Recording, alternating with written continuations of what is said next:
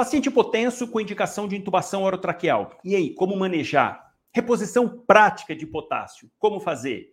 Tratamento para herpes zoster com suspeita de infecção ali no local. Qual a melhor conduta? Essas e muitas outras perguntas eu vou estar respondendo hoje no podcast Médico na Prática. Seja muito bem-vindo. E para você que está chegando agora, eu sou Eric Rulli, médico e professor, e aqui no perfil eu mostro como atender as principais emergências médicas com total segurança e de forma atualizada. E vamos lá, vamos direto para a primeira pergunta aqui, ó. Paciente hipotenso e com indicação de intubação orotraqueal, o que fazer? Na verdade, isso é muito frequente, né? O paciente geralmente que está numa condição pré-intubação, geralmente ele está muito grave, está hipotenso, chocado, má perfusão periférica, rebaixamento de consciência, alguma condição muito grave por trás dessa indicação de intubação. Então, boa parte das vezes o paciente está saturando mal, está hipotenso, e é aí que está você seguir um passo a passo para isso e não sair correndo para intubar. A gente fica com a impressão da intubação que é assim: ah, a intubação é sempre. Eu coloco o ambu no paciente, começo a ambusar, faço fentanil e midazolam e já intubo esse paciente.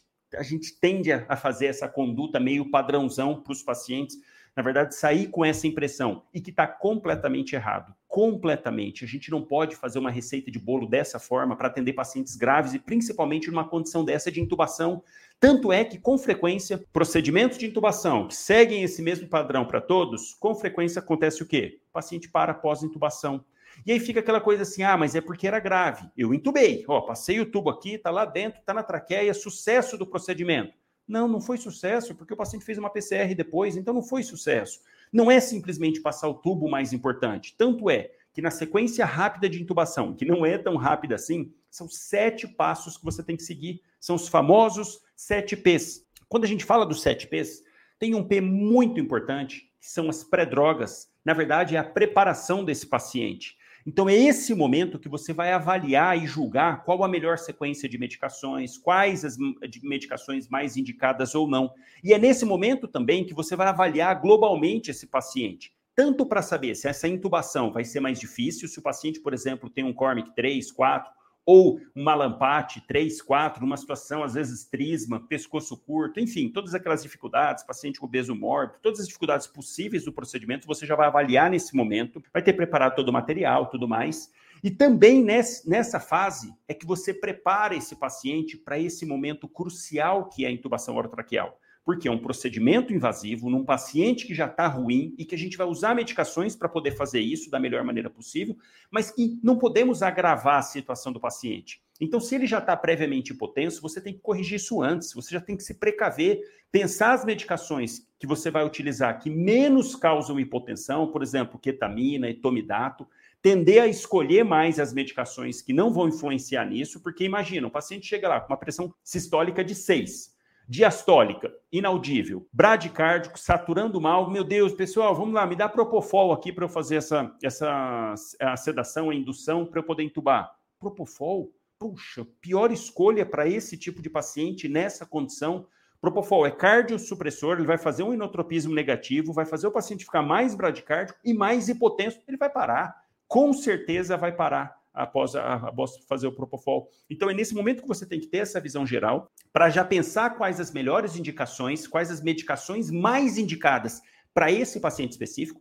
E aí, a partir disso, você prepara ele antes, claro, desde que dê, dê tempo. Às vezes o paciente está tão ruim, gaspiando, que não dá tempo, e também nesse tipo de situação você já entuba direto, às vezes sem fazer medicação, enfim. Você vai adequar ali para o seu local.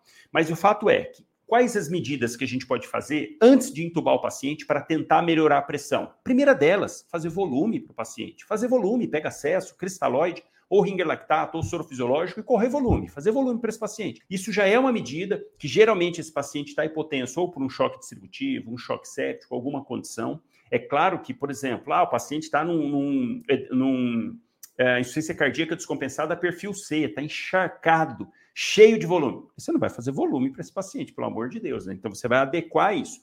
Mas esse é o primeiro passo que você pode utilizar de rotina, avaliando o seu paciente, fazer volume, cristalóide ou soro fisiológico ou ringer lactato, correr rapidão. Segunda medida, entrar com droga vasoativa, que especificamente por pronto atendimento, noradrenalina. Noradrenalina pode ser entrada em acesso periférico, não precisa de acesso central, nem dá tempo de passar acesso central nesse tipo de paciente, na maioria das vezes. E muito provavelmente no local que você tiver não vai ter acesso central para passar lá. Então, Dá para começar na noradrenalina, duas ampolinhas num soro de 92 de soro glicosado e começa a correr ali já, ó, 5, 7, 8, 10 ml hora, já faz, prepara, desde que a condição dê, desde que o paciente tolere esse tempo de início, você já vai fazendo, vai correndo volume, vai começando droga vasoativa para subir essa pressão, para depois partir propriamente para a intubação. Ah, não dá tempo, vixe, até pegar nora, até preparar, tá difícil, dá para fazer push dose de adrenalina. Tem vários esqueminhas para isso. Um bem simples, bem fácil para o seu dia a dia é fazer o seguinte: pega um sorinho de 100, um soro glicosado de 100 ml, joga uma ampola dentro de, de, de uh, epinefrina, de adrenalina, uma ampolinha inteira, joga ali dentro. E aí você vai aspirar 2 ml, que vai dar 20 microgramas, e fazer de uma vez para o paciente em bolos. Então você joga lá, pede, ó, preparei, preparei, a paciente está muito potência, vou ter que entubar agora, não dá tempo de preparar mais nada, não dá tempo de correr volume, mas, puxa, só tem o fentanil e midazolam, que também causam hipotensão, é a combinação que mais faz hipotensão. Caramba, como que eu vou fazer? Só tenho, não tenho etomidato, não tenho ketamina, só tenho fentanil e midazolam.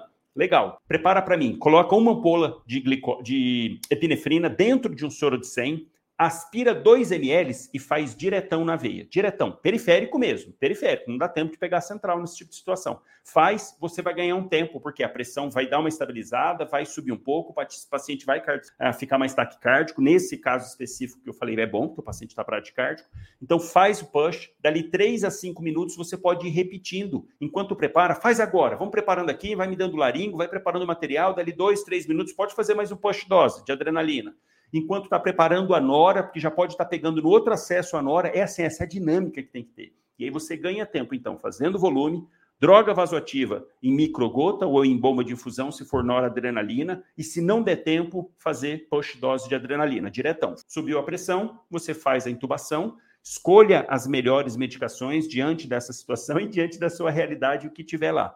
Intuba o paciente, e já deixa preparado. Tanto na hora adrenalina, porque ele já estava hipotenso antes, vai ficar mais, e você já tem que preparar a sedação também. A partir do momento que entubou, já iniciar o mais precoce possível a, a sedação, porque isso é fundamental para manter o paciente confortável, vamos assim dizer. E o último detalhe importantíssimo, sempre que possível, faça bloqueador neuromuscular. Sempre, sempre, porque vai facilitar a intubação, vai melhorar, o seu sucesso na primeira tentativa vai ser maior. Então, sempre fazer ou succinilcolina ou rocurônio, dependendo da sua realidade. Se tiver, faz. Se não tiver, paciência, aí você vai solicitar para o gestor, porque não pode faltar bloqueador neuromuscular num pronto atendimento, tá legal? Então, essas são as principais medidas para fazer em paciente hipotenso que está precisando de uma intubação orotraqueal.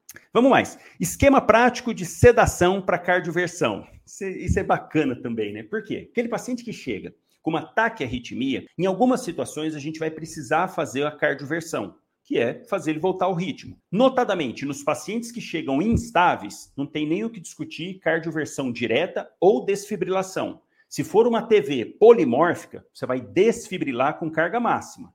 Se for uma TV monomórfica ou TAC supra, aí sim vai, des, é, vai cardioverter. E, poxa, imagina só, o paciente está acordado, está instável, mas está acordado. E vai chegar dando choque no peito do paciente. Tem que fazer uma sedação antes, com certeza. Mas aqui tem que ter alguns cuidados. Quando o paciente está com instabilidade hemodinâmica, você tem que ter muito tato, muito cuidado para fazer a sedação, porque pode cair mais ainda a pressão. Agora, se o paciente está com um ataque ventricular monomórfica estável, no último guideline entrou também para fazer essa cardioversão. Esse paciente é mais fácil, porque ele está bem, ele não está com instabilidade. Então, esse você pode fazer a sedação aí meio que sem medo. Enquanto que o paciente que está instável, muita cautela, muito cuidado para fazer essa cardioversão, que você vai dar um choque no peito dele então, o ideal é se conversar, falar para o paciente, explicar que vai ser feito isso. Olha, seu João, eu vou precisar, o coração do senhor está com uma arritmia, está muito acelerado, está ruim, está trazendo todos esses problemas que o senhor está sentindo, esse mal-estar, palpitação, a pressão caiu.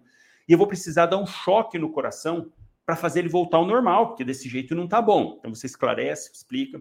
E dependendo do nível de consciência do paciente, você faz a sedação ou não, porque às vezes o paciente chega tão instável, tão ruim, rebaixado, que nem dá tempo de fazer sedação. Ah, a pessoa está ruim aqui, eu já vi um ataque supra, um ataque ventricular, está instável, 200 de frequência cardíaca, está muito ruim, hipotenso, perfusão periférica ruim, nem dá tempo. Dá, dá o desfibrilador aqui, coloca 200 joules, passa o gel, não esquecer de passar o gel nas pastas, não queima a pele do paciente, passa os gels, encosta, todo mundo afastado, tira a camisa, tira tudo, né, posiciona e choque, choque, ele está numa condição que nem dá tempo de fazer sedação. Sempre que possível a gente faz, mas nesse tipo de situação extrema, você vai cardioverter e, se for o caso, você faz medicação para dor depois, porque ele vai ficar com desconforto, com dor, queimado na pele, né, praticamente. Então, prepara, faz lá, faz a cardioversão. Voltou? Aí você vai conversar, vai ver, ah, melhorou a pressão, tá ok, consciente, orientado, melhorou a perfusão, tá tudo bem, tá sentindo dor, tá com desconforto eu tô. Aí você faz medicação ali e aí nem precisa entrar com opioide, coisa assim, você vai adequar.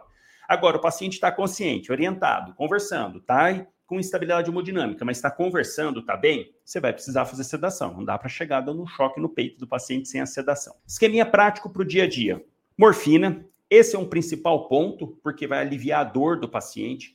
E aqui você pode usar tanto morfina quanto fentanil. Morfina, 2 miligramas. Fentanil, 50 microgramas, que equivale a 1 ml fazer uma dose bem baixinha, que já é o suficiente aí para dar uma, um alívio para o paciente. Então, 2 miligramas de morfina é uma boa, ou 1 ml de, de, de fentanil, mais um sedativo, midazolam ou diazepam. Midazolam pode fazer 2 a 5 miligramas, depende do paciente, você vai adequar. Se for um paciente muito idoso, muito debilitado, faz uma dose mais baixa. Se for um paciente maior, mais rígido, mais rígido, mais novo, dá para fazer uma dose maior sem medo. Então, você vai adequar dose maior para o paciente maior né, e dose menor para o paciente mais frágil. De 2 a 5 miligramas ou de azepam, de 2 a 5 miligramas, tudo venoso. Venoso, tá? Midazolam você até pode fazer IM. Diazepam, não, só venoso. Então, esse é um esqueminha padrão, fácil, pro dia a dia. Alternativas. Pode usar etomidato, é uma alternativa no lugar de fazer o midazolam. E o etomidato, se você tiver, é melhor, porque ele é cardioestável, ele não vai fazer hipotensão. Então, esse, se você tiver, dê preferência para fazer o etomidato. Qual dose do etomidato para isso? Pode fazer uma dose mais baixa do que de intubação, claro, 0,1 miligrama por quilo. Ah, um paciente aí de 70 quilos, você vai fazer 7 miligramas. O ampolinha do etomidato vem com 20 miligramas. Você faz um quarto da ampola, 5 miligramas, 7 miligramas, vai lá, aspira, faz direto, sem diluir. É uma excelente opção. Vai sedar o paciente, não vai fazer apneia, vai sedar e não vai influenciar na pressão. Então, metomidato no lugar do midazolam é excelente. Pode usar propofol? Pode, mas com muita cautela. Talvez o propofol a última escolha. Última escolha, porque propofol em doses altas, assim, ele vai causar uma hipotensão, vai causar uma, uma, uma bradicardia, então deve evitar propofol. Outra opção, ketamina. Ketamina é uma excelente escolha para esse tipo de paciente, porque inclusive ajuda a subir um pouquinho a pressão. 0,3 miligramas por quilo de ketamina, faz ali ó, lentinho, ketamina tem que fazer bem lento, direto, sem diluir. E se for fazer fentanil, não precisa diluir também. A morfina você pode diluir. Dilui lá, vem numa ampolinha de 1 ml, 10 miligramas. Dilui em água destilada, 9 ml. E aí você vai fazer 2 ml dessa solução, porque vai estar fazendo 2 miligramas para o paciente, tá? Então, esse é um esqueminha prático para o dia a dia. Você vai adequar ao seu paciente, fazer ali, ó, lentinho, avaliar, faz a cardioversão, voltou, maravilha, comemorar, partir para o abraço.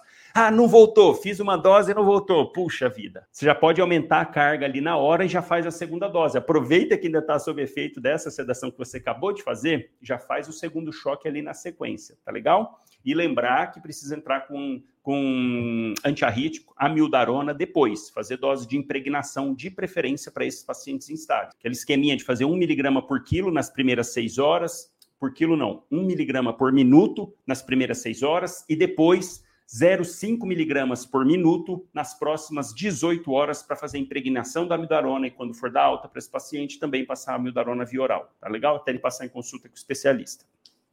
Diferença na prática entre os novos anticoagulantes e as heparinas. Isso é interessantíssimo. Diferenciação heparina que já tem no mercado há vários, vários anos em compensação, vem os novos anticoagulantes, que não são tão novos assim, já, são já tem há, mais de 10 anos no mercado, da Bigatrana, que foi a primeira que saiu aí, já tem mais de 10 anos. A própria Rivaroxabana teve até a quebra da patente do Xarelto, já não é mais patente exclusiva, já tem outras marcas trazendo a Rivaroxabana, baixou o preço por conta disso, isso é ótimo, mas ainda é caro. Mas enfim, então qual que é a diferença entre as heparinas, heparina não fracionada e a heparina fracionada ou chamada de enoxaparina, para os DOACs, anticoagulantes de ação direta. Por que, que na atualidade a gente tem tendendo cada vez mais a dar preferência para esses anticoagulantes, até mesmo do que varfarina? Qual que é a diferença? Vamos entender que, na verdade, esses anticoagulantes, eles agem na hemostasia secundária, naquela famosa cascata de coagulação. Ah, meu Deus, aqueles fatores, não, isso, não precisa decorar isso, você só tem que entender. A hemostasia segue três etapas muito definidas, mas que, claro, vão acontecendo junto. Ao mesmo tempo ali que está acontecendo a hemostasia, elas vão meio que junto, mas didaticamente a gente de delimita em três momentos bem distintos.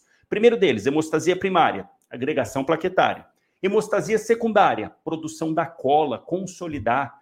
Imagina que está com um buraco numa artéria. Eu jogo um monte de plaqueta ali para tampar esse buraco meio na marra, meio assim, ó, supetão. Ah, tá aqui o buraco, vamos lá, cobre, cobre da plaqueta aqui. Opa, plaqueta parou de sangrar, legal. Agora o organismo tem tempo na hemostasia secundária para fazer a famosa cascata de coagulação e produzir a cola, que é chamada de fibrina vai transformar o fibrinogênio em fibrina. É isso que você tem que visualizar. Hemostasia secundária, formação da cola de fibrina, consolidando o tampão plaquetário. Nesse momento, para fazer essa cola, o organismo dispõe de dois mecanismos, de duas formas para a produção dessa cola. Uma extremamente rápida e outra não tão rápida. E olha que interessante o raciocínio. Por que, que precisa dessa via rápida e de uma via não tão rápida assim? Devido a situações diferentes. Imagina uma situação realmente de um furo na artéria. Ah, teve uma necrose ali do endotélio, ou então um ferimento, uma lesão, rompeu uma artéria. Caramba, o organismo tem que produzir essa cola para ontem. Porque ele vai jogar aquele monte de plaqueta ali, provisoriamente, a plaqueta ela da mãozinha faz o tampão plaquetário, mas ele é muito instável, então ela precisa o mais rápido possível jogar um monte de cola ali em cima e consolidar isso tampando aquele furo. Essa é a famosa via extrínseca. Então olha só, um ferimento externo vai ativar a via extrínseca. E como eu preciso dessa coagulação muito rápida, eu não posso ter aquele monte de cascata, aquele monte de fator, não dá tempo. Por isso que na via extrínseca, participação do fator 7. Fator tecidual ativa o fator 7, que automaticamente segue o restante da via comum, ativando 10, que vira 10A ativado e assim por diante. Então, o fato é, na via extrínseca, um, um só fator de coagulação, porque eu preciso coagular para ontem. Em compensação, na via intrínseca, Existem situações do nosso organismo que ele precisa fazer coagulação e não necessariamente que está furada a artéria. Por exemplo, está lá uma artéria, está lá uma arteríola e alguma região ali, o endotélio acabou necrosando, o endotélio sofreu alguma agressão, alguma coisa e morreu um pedacinho daquele endotélio. Poxa, o organismo precisa tampar aquele buraco. E ele tampa através também, até, até até ter proliferação das células endoteliais, cobrir aquela região, o organismo precisa tampar aquilo antes. Então, essa é a via intrínseca. É para aparos internos, para problemas internos, por isso que é intrínseca, para ele corrigir, não deixar ter hemorragias sem trauma, sem lesão, sem nada. Nesse tipo de situação, o que, que você tem que entender? Caramba, olha que delicado que é essa situação é um reparo interno, mas que o nosso organismo não pode sair fazendo isso a todo momento, porque senão começa a formar um monte de trombo dentro dos vasos. Então, por conta disso, na via intrínseca, o mecanismo é mais elaborado um fator que ativa outro, que ativa o outro, que independente vai ser ativado junto. Olha como que dessa maneira você já consegue assim, peraí, o 12 que ativa o 11, que vai ativar o 9, e o 8, que é o antihemofílico, vai ativar independente da cascata, e junto com o 9, aí sim vão terminar a coagulação. Então, só de explicar dessa maneira, sem você precisar decorar, olha como que é muito mais elaborado, e é assim que tem que ser, porque não depende só, por exemplo, do fator 7, igual na via extrínseca. Na via extrínseca, ativou o 7, acabou, vai formar um coágulo. Na via intrínseca, peraí, gente, ó, tô tendo que fazer esses reparos, mas será que precisa mesmo? Não posso sair formando coágulo assim a rodo, não. Então, eu vou ativar o 12, que ativa o 11, olha como que é mais trabalhoso para realmente ter certeza que está precisando daquele coágulo. Por isso que na via intrínseca é mais elaborado e depende de mais fatores de coagulação. E até por conta disso, por conta dessa via intrínseca ser está uh, relacionada com reparos internos, é aqui que funciona a própria anticoagulação do organismo. O nosso organismo ele está sempre assim, ó, pró-coagulação, anticoagulação, pró-coagulação, anticoagulação. Ele tem mecanismos internos. Um deles é a famosa heparina, que o próprio organismo produz, os mastócitos produzem heparina, próprias células endoteliais produzem heparina, justamente para fazer esse controle. Falou, oh, não vamos exagerar não, peraí, faz a via intrínseca, mas a heparina vai agindo aí também para controlar. Então a heparina, que é uma molécula muito grande, age na via intrínseca. É só você pensar nisso, via intrínseca, reparo interno. Então, o próprio organismo tem uma substância, que é a heparina, para controlar essa via intrínseca. Dessa forma, essa heparina, que é uma molécula muito grande, Tem hora que ela se liga à antitrombina 3, tem hora que ela se liga ao fator 12, tem hora que se liga ao fator 9, ao fator 10. Então ela fica instável, porque ela vai se ligando, ela é muito grande, tem vários receptores, é, é a molécula que o nosso organismo produz, e ele, e ele faz justamente isso. Ele pega assim, ó, peraí, gente, a gente precisa aniquilar essa via intrínseca. Tem vários fatores. Vamos produzir uma molécula grandona que ela vai se pegando, se ligando a quem aparecer. Então tem hora que aparece mais fator 12, tem hora que aparece mais fator 10, antitrombina 3, mas isso por um lado é bom, porque o nosso organismo produz uma única molécula que vai agir em toda essa via intrínseca, mas ao mesmo tempo é ruim, porque fica com essa instabilidade então, quando a gente precisa, e quando a indústria farmacêutica isolou a molécula de heparina, caramba, que avanço, que top.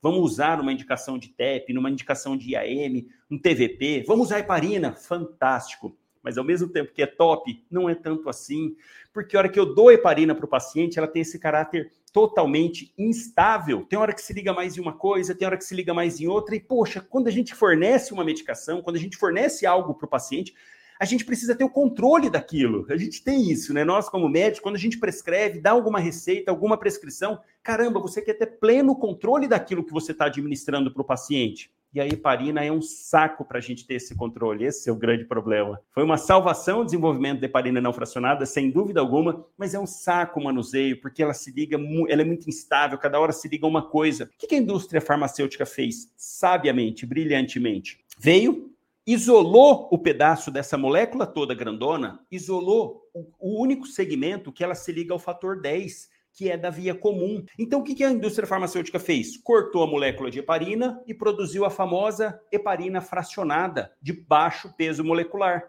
chamada de enoxaparina. Enoxaparina, fundaparinux, enfim, são a, é a heparina de baixo peso, que é justamente o segmento que se liga ao fator 10 por isso que agora eu tenho uma heparina em que eu tenho controle sobre o que eu estou fazendo, porque eu administro enoxaparina para o paciente e essa enoxaparina vai se ligar somente ao fator 10 da via comum.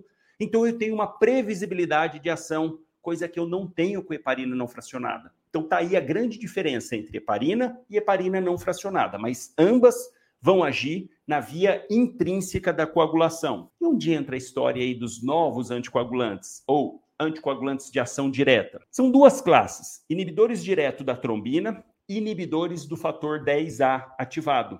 Todos esses inibidores do fator 10A, eles têm o XA no nome, rivaroxabana, epixabana, enquanto que o inibidor de trombina é a dabigatrana. Então esses novos anticoagulantes, também produzidos pela indústria farmacêutica, de uma forma simples para você guardar e entender, é como se a gente pegasse a heparina não fracionada e fizesse comprimidos dela. Então, os Inibidores de fator 10A, rivaroxabana, que é o mais conhecido, Xarelto, nome comercial, patente quebrada, tem o Rivax agora e outro, mas essa molécula é como se fosse uma heparina não fracionada, mas em comprimido. Então facilitou muito, muito a vida, trouxe muito mais segurança, menores índices de sangramento, tem mostrado aí, ó, tudo que está fazendo. FA, até para prevenção de, de eventos trombembólicos, é a primeira linha. Então, esses novos anticoagulantes, que não são mais novos, mais de 10 anos, eles agem na via comum, não age na intrínseca nem na extrínseca. Na verdade, age na via comum, porque inibe o fator 10A. E aí é uma inibição previsível. A gente fornece para o paciente 20 miligramas, 15 miligramas de rivaroxabana, por exemplo, ele vai se ligar ao fator 10A, uma parte do fator 10A. Pronto, eu tenho segurança que esse paciente está anticoagulado. Assim como quando eu dou enoxaparina também. Agora, quando eu dou heparina não fracionada, tenho que ficar fazendo TTP lá para poder ver se realmente está fazendo efeito. Então, a grande diferença entre as heparinas e os novos anticoagulantes ou anticoagulantes de ação direta, os DOACs, é a previsibilidade de ação. Então, DOACs, muito previsível. A heparina não fracionada, nada previsível. A inoxaparina, previsível. Problema, só injetável, não tem via oral. Então, aí que vem os DOACs para fantástico suprir esse efeito. O único problema ainda, detalhe, é o preço dos DOACs. Extremamente caro. Hoje uma caixinha de rivaroxabana é mais de 100 reais, enquanto que o, a famosa varfarina, 15, 10 reais, consegue.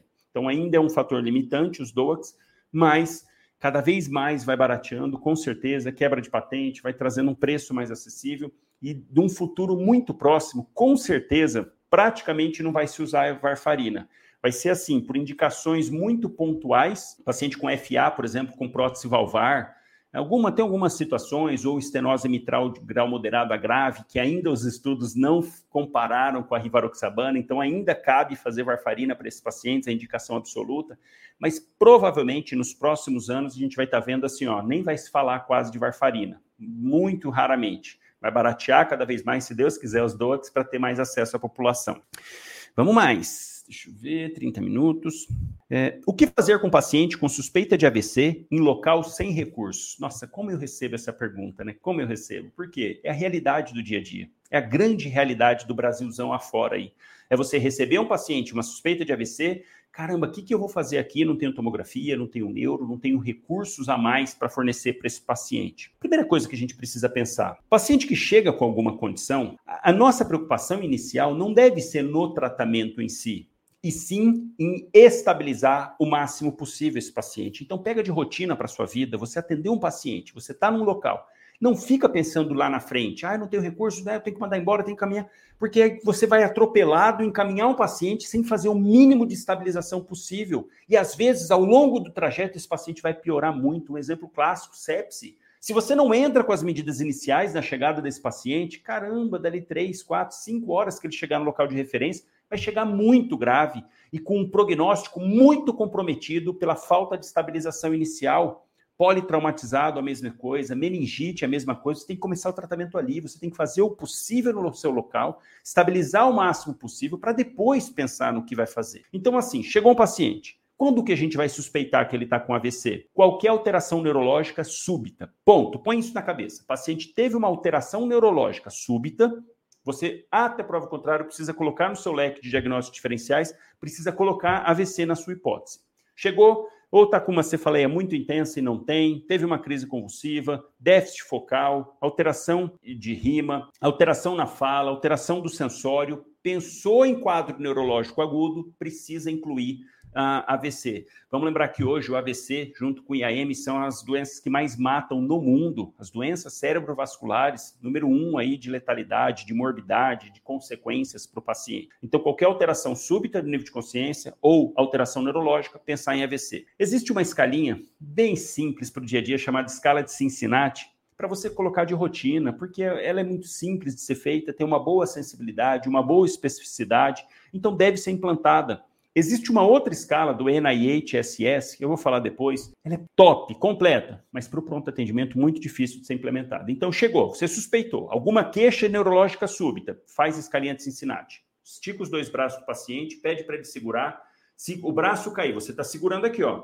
Dona Maria, vou soltar o braço da senhora. A senhora segura, solta o braço. Ela desce um dos lados. Opa, queda do braço. Ponto positivo já para a escalinha. Outro, vai pedir para ela mostrar os dentes. Fala assim, ó, faz isso para o paciente, ó.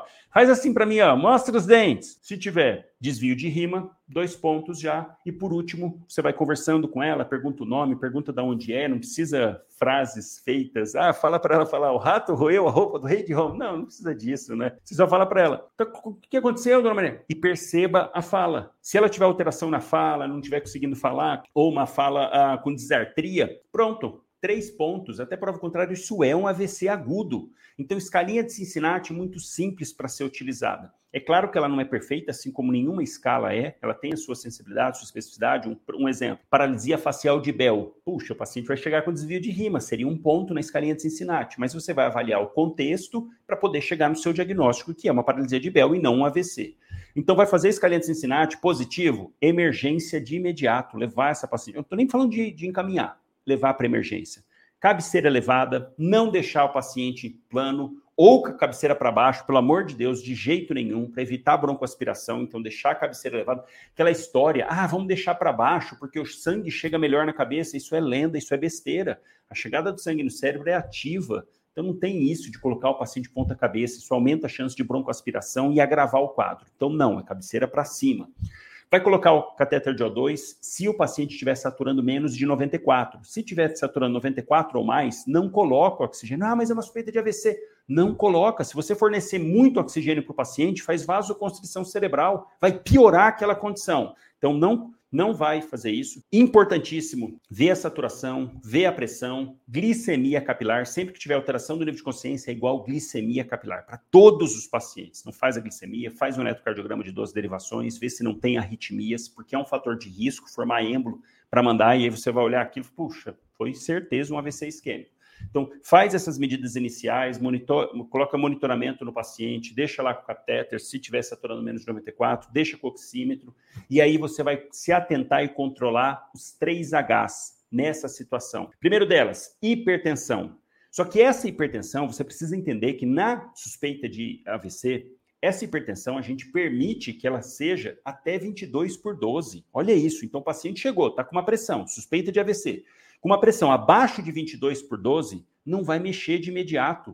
Ao longo de 24, 48 horas é que a gente vai começar a manusear essa pressão. Nessa fase inicial, o paciente precisa estar mais hipertenso, é uma reação natural do organismo, por dois motivos. Primeiro, para fazer chegar mais sangue lá, o organismo fala: caramba, tem uma área que não está chegando sangue, que é a maioria das vezes no AVC isquêmico, não está chegando sangue, vamos aumentar essa pressão para fazer chegar mais sangue lá. E segundo ponto, olha o estresse que é para o organismo uma situação de AVC. Então, com isso, naturalmente ocorre uma descarga adrenérgica, ativação de catecolaminas, vai fazer a pressão subir ficar taquicárdico. Então, isso é esperado.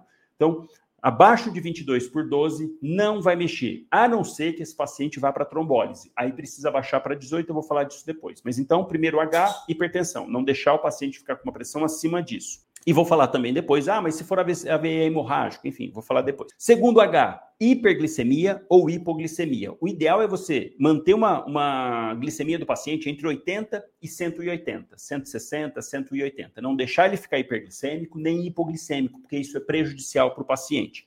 Então, atenção com isso, fazer glicemia. Boa parte das vezes os pacientes são hipertensos e, ao mesmo tempo, que tem essa descarga adrenérgica por conta do estresse que faz a pressão subir, também vai fazer esse paciente ficar mais hiperglicêmico. Se o paciente já for diabético, a tendência é ele ficar com mais hiperglicemia.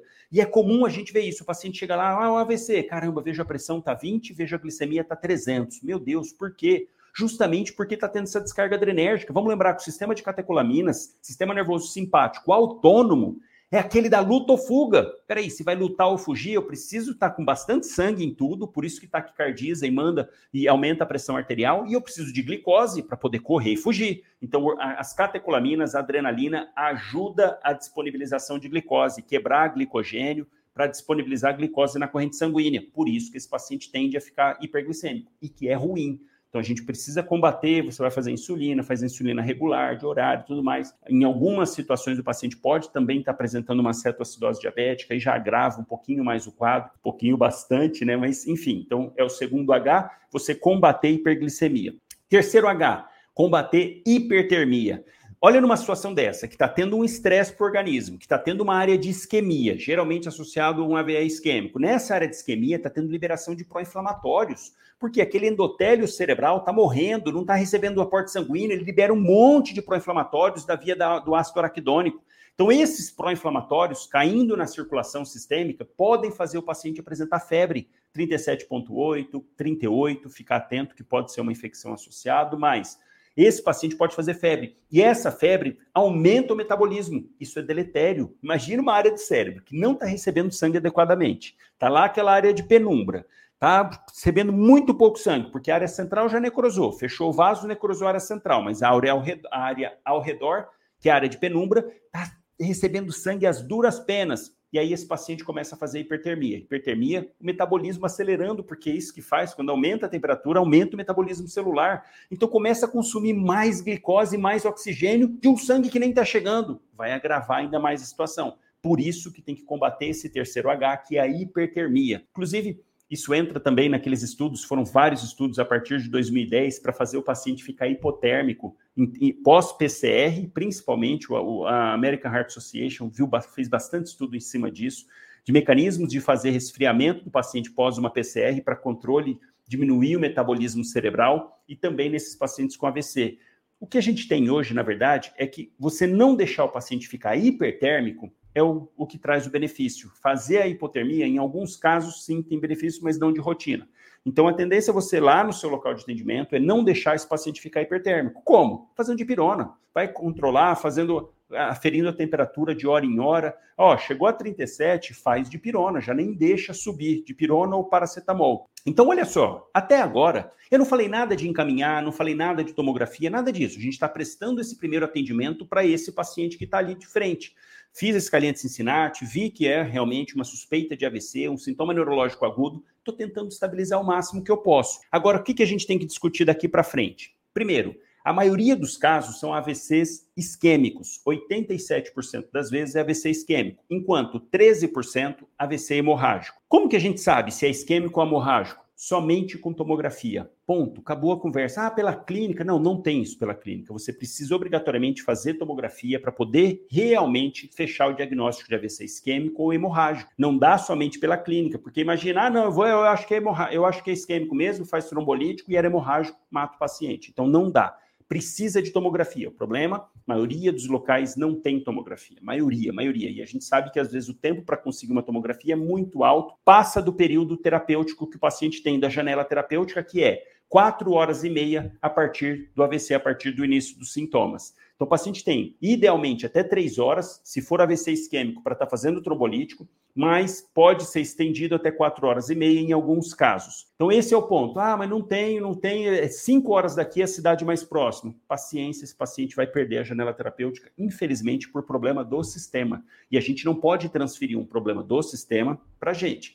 Você não sabe ainda se é hemorrágico ou isquêmico, vai precisar de tomo. Puxa, vai perder? Vai perder. Não tem como sair fazendo fibrinolítico. Até esse momento, a medicina não recomenda esse tipo de atitude. Então, aqui, você vai estabilizar o máximo possível, deixar esse paciente na emergência, tomar essas medidas iniciais e fazer controle até ele ser transferido. E, ah, dependendo da situação, você vai contornando. O paciente começou a rebaixar, precisa entubar ah, está fazendo hiperglicemia, vai fazendo controle. Então você vai adequando ao que você tem de recurso até ele partir para um local com mais recurso. E a gente sabe que às vezes não consegue ser transferido, vai ficando lá, tudo mais. Depois de 24 horas, se não, o paciente não piorou, provavelmente é um AVC isquêmico mesmo, porque no hemorrágico a tendência é esse paciente piorar. E aí, a partir disso, tem todo um, um é questionável, mas você pode começar a fazer AS para o paciente, pode fazer clopidogrel também, mas isso é mais delicado. O ideal é que ele seja encaminhado, fazer a tomografia para poder acompanhar. O, o, score de Cincinnati é o melhor para o pronto atendimento, mas existe um score muito mais específico, com vários parâmetros, que é o NIHSS, NYHSS,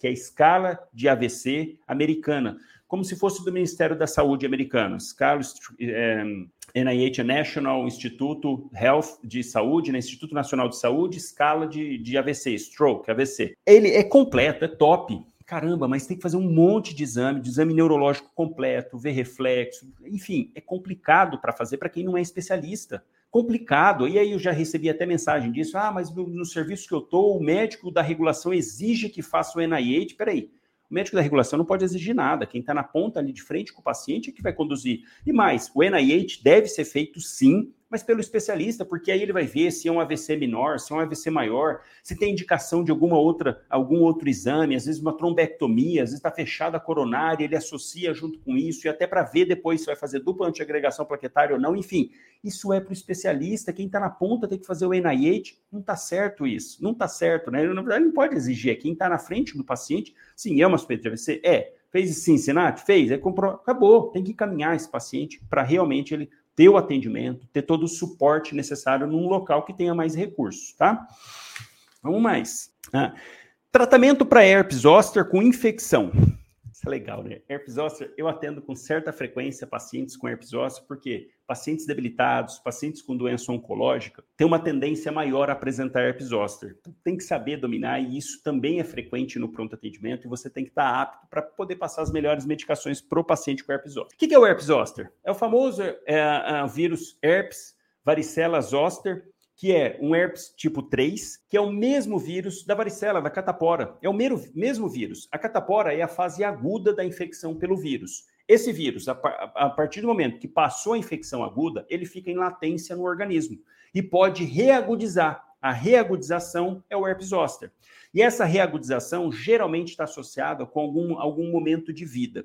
Ou de alguma doença, por exemplo, ah, pacientes com doença é, neoplásica, paciente com doença autoimune, paciente imunocomprometido, fazendo uso de, de imunossupressor, que é a paciente transplantado, por exemplo, estresse. Eu lembro que teve um amigo na faculdade que ele desenvolveu herpes zoster, então estresse, hoje ele é neuro em São Paulo, um abração aí, Dieguito. Ele é neuro, e na, agora, né, na faculdade, estressado, era bem nerd, é nerd, o cara, o cara é fantástico. E aí, ele, tanto estresse, desenvolveu até herpes zoster. Então, como que você identifica o herpes zoster? É bem característico, aquelas lesões bolhosas que surgem em um dermátomo. Ele segue um padrão de alguma inervação, geralmente aqui é o intercostal, pode dar na face, sempre de um lado só, porque ele segue algum ramo, algum nervo.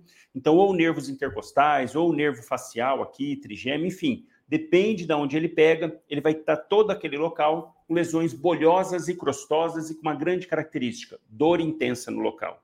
Então é bater o olho. Quem já viu e atendeu o herpes zoster, você bate o olho e fala, puxa, isso é herpes zoster. E tem um grande detalhe. Geralmente, um dia antes, 24 horas, o paciente começa com alguns pródromos, desconforto, dor, ele não sabe bem se é prurido, se é dor. O paciente fala isso, doutor, estava me incomodando aqui, eu até achei que fosse alergia, que fosse alguma coisa, e começou a ficar vermelho agora saiu esse monte de bolha. Tanto que esse aspecto popularmente é chamado de cobreiro porque parece lá um caminhozinho de cobra ali no local, fica cheio de bolha, parecendo escaminha. E até tem isso também, ah, isso é o, o é, como é que era, vídeo de, de aranha, tem até uns negócios desse aí, enfim, isso é herpes zoster. Você identificou qual que é a base do tratamento para esses pacientes? Fazer antiviral. Essa é a base para o tratamento. Claro que junto a gente vai associar analgésico. O paciente geralmente está com muita dor. E pode ainda cronificar a dor, que eu vou falar como manusear depois e é difícil. Chegou, fase aguda. Ah, só um detalhe. Já atendi paciente que chegou, estava com dor, dor ali na região uh, intercostal, incômodo, dor, examinando, vendo que tinha nada, sem alteração. Caramba, não foi mau jeito, não foi nada. E o paciente, eu não, preciso tomar uma pancada aqui. E depois o paciente voltou no dia seguinte com as vesículas.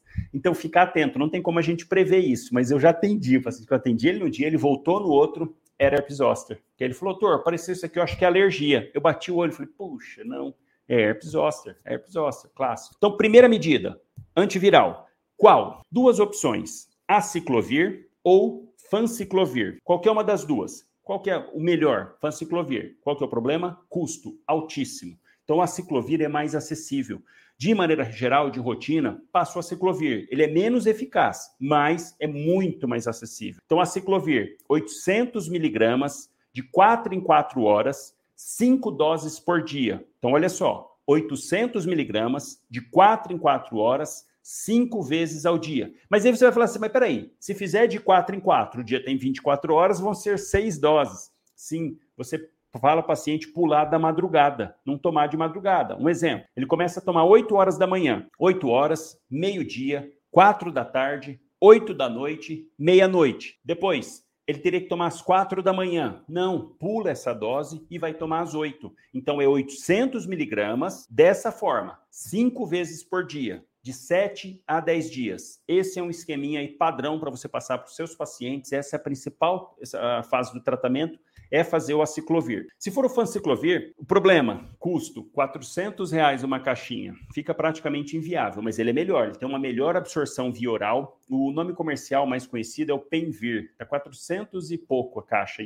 para 7 dias de tratamento. Vantagem, ele é 500 miligramas de 8 em 8 horas. A posologia é muito mais fácil, ele toma 3 vezes por dia, tem uma absorção oral melhor e um efeito melhor problema é o custo que fica inviável. Né? 400 reais, você vai falar, você está de brincadeira, né, doutor? Então, mas é uma opção. É 500 miligramas, três vezes por dia, por sete dias. Além disso, passar analgésico para o paciente. Tem que passar. E aqui entrar com medicações mais fortes. Tramadol, codeína, precisa passar para esse paciente porque ele vai ter muita dor. Faz associado com a com analgésico, dipirona, paracetamol, existem formulações que faz associação já, o Paco, por exemplo, Tilex, né, que é a codeína com paracetamol, ou pode fazer associação de tramadol com paracetamol, tramadol com dipirona, passar para o paciente nessa fase aguda, vai ter muita dor muito incômodo. E ali no local, passar somente antisséptico, cuidado para não romper as bolinhas. Se romper, tem que secar, porque onde sai o líquido, está cheio de vírus, ele acaba espalhando mais. Então, faz, falar para o paciente ter esses cuidados. Pode passar permanganato de potássio, pode arder um pouco, dependendo. Então, faz essa higiene só local, tomando as medicações.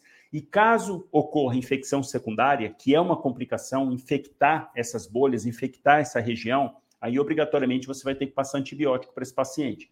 Uma excelente escolha para o dia a dia, amox com clavulanato, porque na pele ou vai ser estáfilo ou vai ser estrepto, que é o mais comum, gram positivo. Amox com clavulanato pega muito bem essas duas opções. Então é uma excelente escolha passar amox com clavulanato para esse paciente. 875 miligramas de amoxicilina, 125 de ácido clavulânico, de 12 em 12 horas, 7 dias é o suficiente fazendo higiene local, tá? Então, base do tratamento, aciclovir, passa analgésico com, com, com opioide fraco, e se tiver infecção secundária, você associa amox com clavulanato por 7 dias.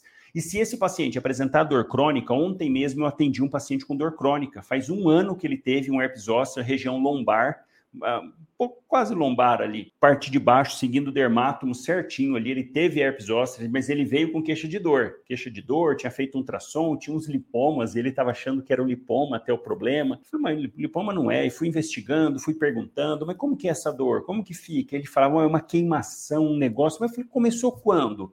Ah, faz um ano. Mas teve alguma, algum trauma, alguma batida? Fez alguma coisa nesse local? Não, doutor, nada. Começou, mas eu falei, começou do nada a dor? Ele é, é que na verdade eu tive um negócio que ficou meio coçando ali, um, pareceu que foi uma alergia. Depois disso começou essa dor. Eu, puxa vida. Eu falei, ah, é alergia. Na hora já me atentei. Falei, alergia?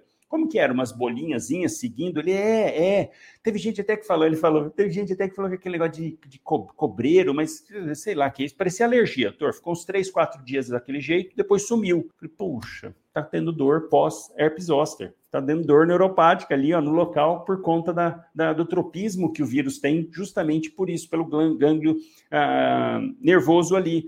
Falei para ele: olha, isso é meio chato para poder controlar. Tendência aí melhorando, tudo mais, mas é difícil. Como que a gente faz o tratamento de dor neuropática crônica pós herpes zoster? Você pode usar pregabalina, é um anticonvulsivante, uma excelente opção para os pacientes. Pregabalina, uma boa opção. Associado a um, um antidepressivo tricíclico, amitriptilina, porque a amitriptilina diminui o limiar de dor, aliás, aumenta o limiar de dor, então alivia um pouquinho mais, potencializa o efeito da pregabalina. Então, pregabalina, amitriptilina em associação. E aí, dependendo ainda, se o paciente ainda tiver com dor, você pode associar algum opioide. Pode associar metadona, pode associar até mesmo tramadol nessa fase mais inicial. E também tem alguns adesivos, o Top Term, por exemplo, com lidocaína. É uma boa escolha, porque como essa dor é localizada ali na parte da inervação, ele vai ter um benefício grande, só que o problema é custo, é bem caro também mas é um emplasto com lidocaína que o paciente coloca, deixa por oito horas,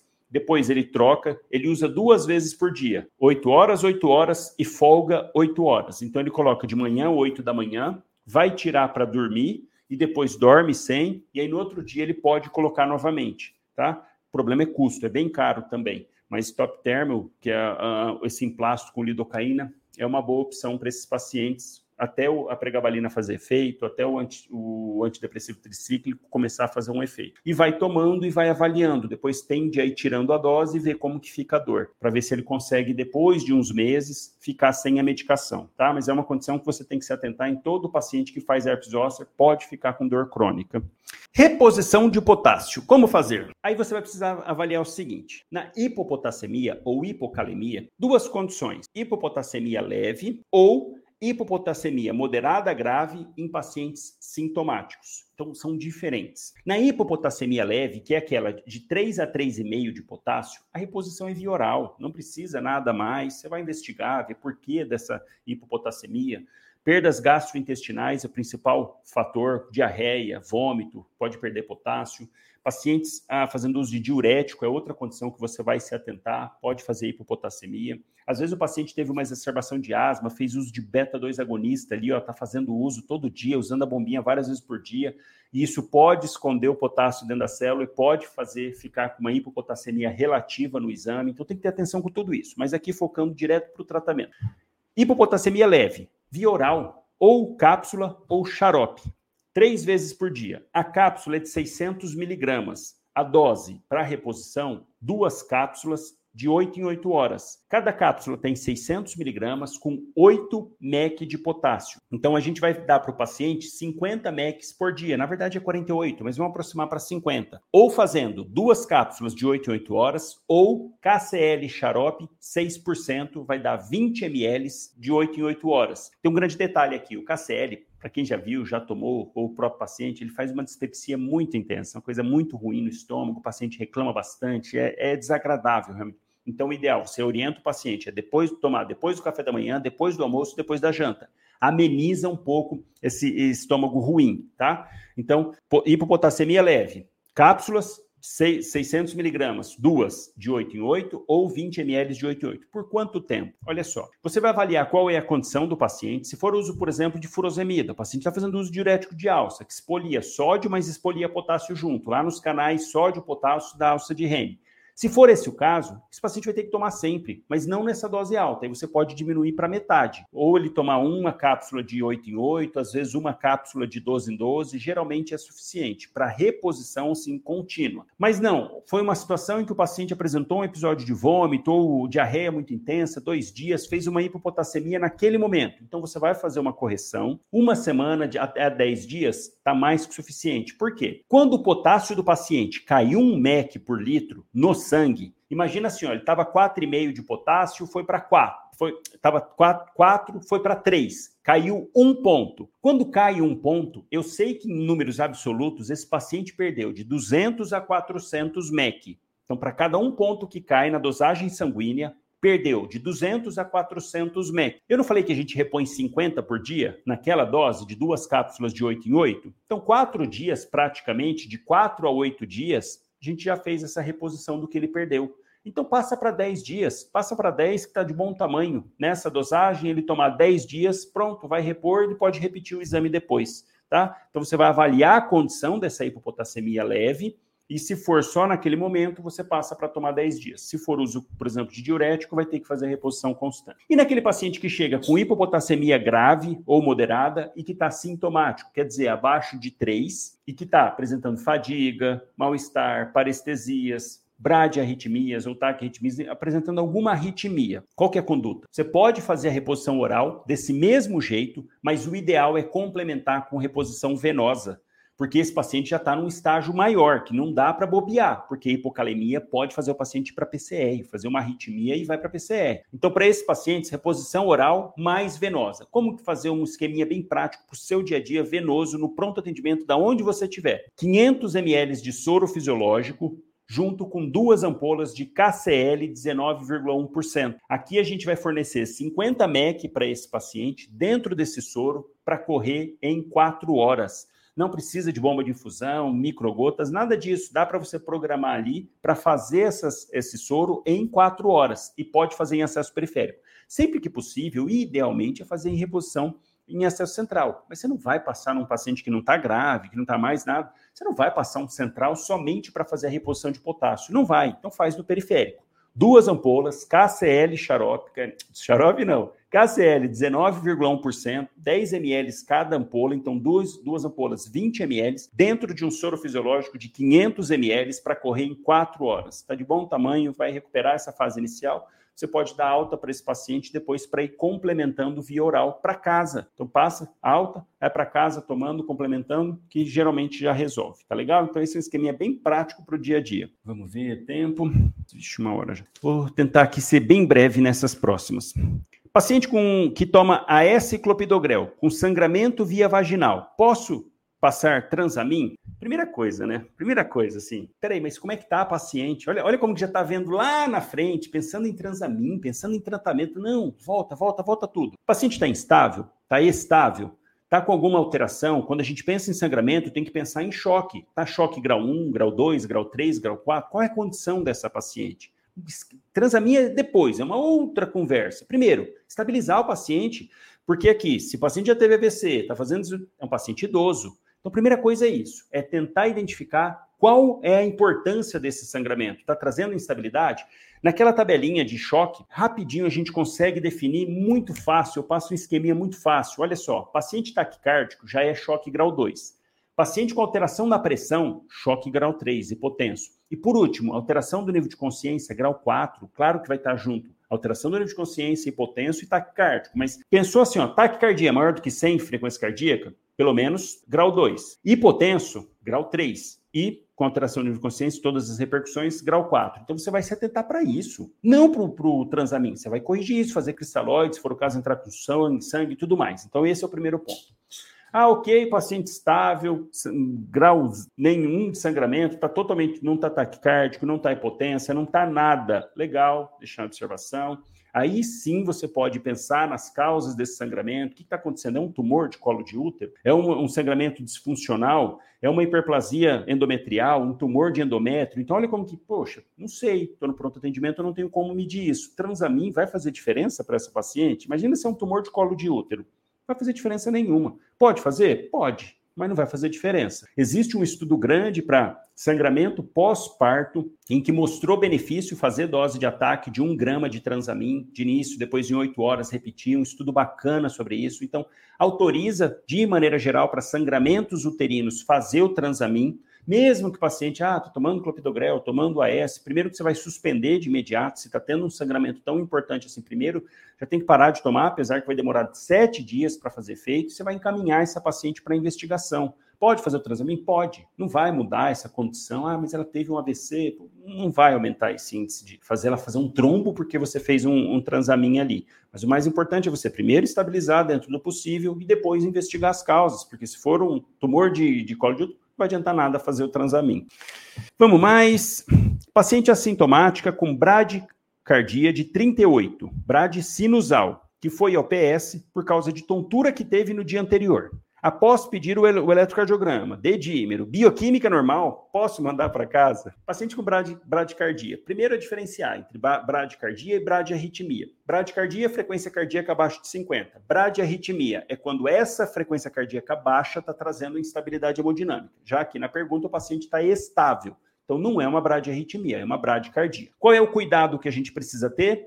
Causas reversíveis de bradiarritmia e bloqueios ah, no eletrocardiograma. São as duas condições que, mesmo no paciente assintomático, a gente tem que ter atenção. Causas reversíveis, por exemplo, hipocalemia, ah, hipoglicemia, hipotermia, são condições que podem fazer bradiarritmia. Uso de medicações, uso de antiarrítmicos, uso de beta-bloqueador, são situações que o paciente vai ficar bradicárdico, que aí você pode tentar manusear diminuindo a dosagem das medicações. Então, o primeiro ponto é, tem causa reversível para essa bradicardia? Não, não tem está com 38 de frequência, mas não toma medicação, não está hipotérmico, hipoglicêmico, não tem alteração de, de eletrólitos, não tem nada. Legal, não é causa reversível. Fez o eletrocardiograma, tem algum bloqueio de ramo? E aqui tem, tem, é, tem algum bloqueio? Vamos lembrar que os bloqueios suprarrincianos são ditos benignos e os infrarrincianos malignos. E mesmo no paciente assintomático, com bloqueio de ramo maligno, obrigatoriamente tem que passar marca-passo e não pode dar alta. Tem que ter muito cuidado com isso, porque senão fica aquela assim: ah, não, mas se o paciente está sintomático na bradicardia, pode dar alta. Não, se for bloqueio maligno, tem que passar marca-passo. Na pergunta já falou que é um, um, uma bradiarritmia sinusal, tá com ritmo sinusal, sem bloqueio, sem nada, não tem fatores, fatores uh, causais dessa bradiarritmia, isso pode ser, pode ser fisiológico do paciente atleta, por exemplo, pode ter uma bradiarritmia, e se o paciente não está tendo repercussão nenhuma, não tem fator de risco, né, pode dar alta sim, sem problema, tá? Excluindo causas reversíveis, excluindo bloqueios, paciente assintomático, sem fator de risco,